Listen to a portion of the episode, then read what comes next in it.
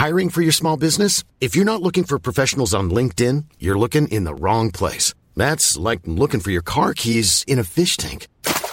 LinkedIn helps you hire professionals you can't find anywhere else, even those who aren't actively searching for a new job but might be open to the perfect role. In a given month, over 70% of LinkedIn users don't even visit other leading job sites. So start looking in the right place. With LinkedIn, you can hire professionals like a professional. Post your free job on linkedin.com slash people today. Una elección estatal, un proceso legal de impugnación, un reconteo de votos, un accidente aéreo en el que murieron cinco personas, una impugnación por la nueva candidatura interna de un partido político. Esa es la historia de Miguel Barbosa. Alto Parlante es un podcast creado con la idea de que juntos somos capaces de hacer un México mejor. Pero para eso tenemos que entender qué está pasando, porque la información es poder, pero la información, si la entendemos, nos lleva al siguiente nivel. Así que espero que lo disfrutes, pero sobre todo que te sirva para darte cuenta del verdadero poder que tienes en las manos. Amigos, excelente noche. El día de hoy se presentó una nueva denuncia en contra de Miguel Barbosa por varios delitos. Se presentó ante la Fiscalía General de la República. Pero si ustedes no saben quién es Miguel Barbosa y por qué es importante hablar de este tema, vamos a retomar un poquito el tiempo, vamos a regresarnos un poquito unos meses atrás, al 12 de agosto del 2018, porque ese día, el Tribunal Electoral del Poder Judicial de la Federación decidió no anular la elección de Puebla, lo que hizo que Marta Erika Alonso se convirtiera en la titular del Poder Ejecutivo de la, entidad. O sea, eh, en Puebla hubo elecciones el primero de julio del 2018, Marta Erika Alonso ganó, pero José Luis Vargas eh, presentó un proyecto porque supuestamente hubo diversas irregularidades, hubo violencia en 59 casillas, compras de votos, mal resguardo de documentación, detención ilegal de brigadistas de Morena, parcialidad de autoridades electorales locales, hubo inclusive un supuesto robo de material electoral.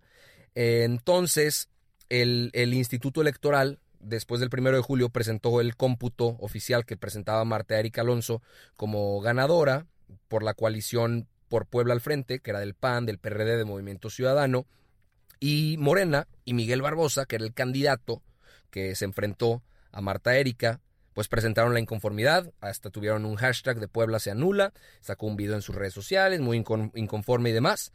El 19 de septiembre del año pasado, la Sala Superior del Tribunal Electoral eh, ordenó el recuento total de los votos, y eso sucedió del 24 al 30 de septiembre, y pues confirmaron la validez de la elección y ratificaron el triunfo de la panista, que resulta también ser la esposa, o era la esposa más bien, de Rafael Moreno Valle, que fue el gobernador de Puebla y también fue senador.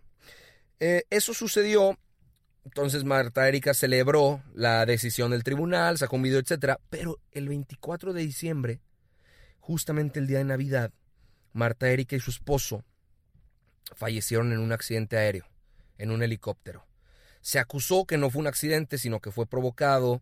Ocurrió en el municipio de Santa María Coronango, en una zona que se llama el Cerro de la Chimenea del Chacuaco, en el helicóptero A-109 con matrícula XANBO de Servicios Aéreos del Altiplano, que después desapareció, o sea, la empresa desapareció, desaparecieron las la página de internet, no contestaban números y supuestamente el helicóptero después de algunas investigaciones cayó de cabeza. En el helicóptero también se encontraban el asistente del senador, Héctor Baltasar Mendoza, y el capitán Roberto Cope y el otro capitán, Marco Antonio Taber. Se instaló una comisión especial para la investigación del accidente, pero pues eh, no se ha hecho mucho al parecer. Ricardo Monreal, de, que preside la Junta de Coordinación Política y aparte también coordina el grupo parlamentario de Morena, dijo que sí iba a dar todo el apoyo necesario para seguir las investigaciones. Pero Miguel Ángel Mancera, que es el coordinador del PRD, pues, y con mucha razón dijo, a ver, ya es tiempo de que se tenga información suficiente. Esto pasó ya, ya hace tres meses y no ha sucedido nada. Jesús Rodríguez Almeida, que era el secretario de gobierno del estado, justo cuando mueren ellos, queda al frente de la gubernatura, y el 21 de enero pasado, el priista Guillermo Pacheco, pues fue elegido por el Congreso de Puebla como interino hasta que hubiera elecciones. Las elecciones van a ser el 2 de junio de este año. Los candidatos son Enrique Cárdenas por el PAN, Alberto Jiménez Merino por el PRI y Miguel Barbosa por, por Morena. Obviamente la gente no esperaba que Miguel Barbosa fuera el elegido ahí, causó muchísima polémica, Pero desde un principio, Jacob, ay caray, hasta me ando atorando aquí, Jacob Polemski, que, que es la presidenta de Morena, eh, pues reiteró su apoyo a Miguel Barbosa. Miguel Barbosa, cuando Marta Erika todavía vivía, la llamó nefasta, usurpadora. Andrés Manuel también dijo que no iba a visitar Puebla hasta que hubiera alguna decisión diferente del tribunal. Y pues ahora Miguel Barbosa es el candidato nuevamente de Morena. Y quién sabe qué vaya a pasar. El día de hoy, el senador suplente de Morena, Alejandro Rojas Díaz, presentó una denuncia porque supuestamente Miguel Barbosa está involucrado en delitos de lavado de dinero, enriquecimiento ilícito, evasión de impuestos, compra fraudulenta inmobiliaria. Se dice que compró un condominio en la Condesa con efectivo de más de 12 millones de pesos. Él declaró su declaración patrimonial, valga la redundancia, por 15 millones de pesos, pero tiene una casa en Coyoacán que según la evaluación vale 30 millones de pesos. Solo esa. Em, ahora, Alejandro Armenta se... E, e, era como el contrincante en las internas de Morena y también dice que se designó a Miguel Barbosa de manera ilegal en, las elecciones internas del partido. Alejandro Armenta tenía apoyo de, de los senadores, pero ¿qué pasó? Se sacaron unos audios que ahorita les voy a mostrar entre él y Violeta Lagunes, que en las que decían que había una estrategia mediática para poner contra las cuerdas a Barbosa y hasta hablaban sobre una posible muerte de, de este cuate. Entonces, yo lo que necesito es sentarme con mis superiores políticos. Yo tengo esta ¿Morreal lo apoya usted? ¿Ricardo Morreal? Totalmente. Ok. Y su suplente está. Entonces. Lo van a expulsar. Entonces, ¿qué hacemos? ¿Qué vamos a hacer? Arrancamos la estrategia mediática, la estrategia jurídica y la estrategia política.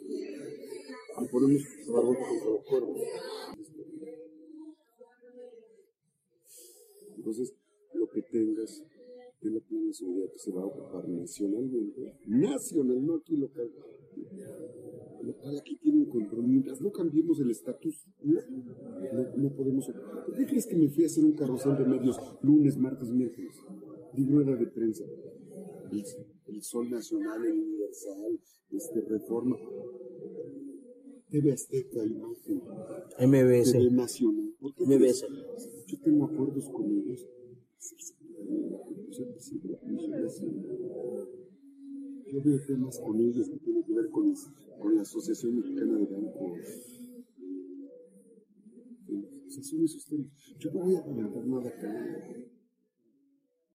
Entonces, pues como que se retiró un poquito de la contienda, pero presentó una impugnación porque Miguel Barbosa supuestamente había sido electo de manera ilegal.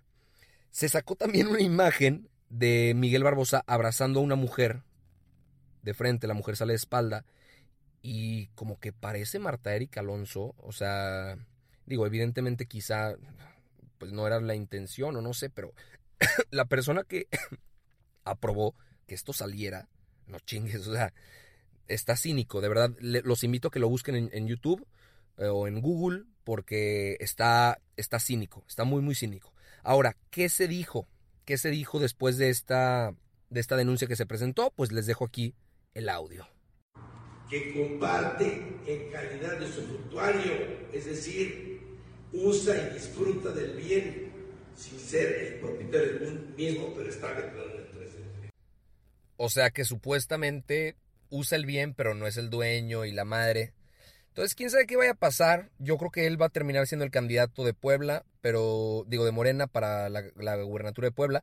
Pero yo espero que la gente en Puebla sea sabia, sepa elegir, se informe y en las próximas elecciones pues salgan a hacer lo que les toca, que es participar. El 2 de junio espero ver a muchos poblanos en las calles decidiendo de manera autónoma, de manera crítica, de manera informada, porque es un tema bien, bien fuerte y es un estado con mucho potencial, con muchísimo futuro y espero que las cosas vayan mejor para ellos porque es lo que se merecen. Entonces, hasta aquí el reporte, hasta aquí las cosas así, están sucediendo y pues nada, esta es la información hasta el momento, pero cualquier otra cosa yo les informo luego, luego. Les mando un abrazo y bonita noche a todos. Hey, it's Paige DeSorbo from Giggly Squad. High quality fashion without the price tag. Say hello to Quince. I'm snagging high-end essentials like cozy cashmere sweaters, sleek leather jackets, fine jewelry, and so much more. With Quince being 50 to 80% less than similar brands. And they partner with factories that prioritize safe, ethical, and responsible manufacturing. I love that. Luxury quality within reach. Go to quince.com slash style to get free shipping and 365 day returns on your next order. Quince.com slash style.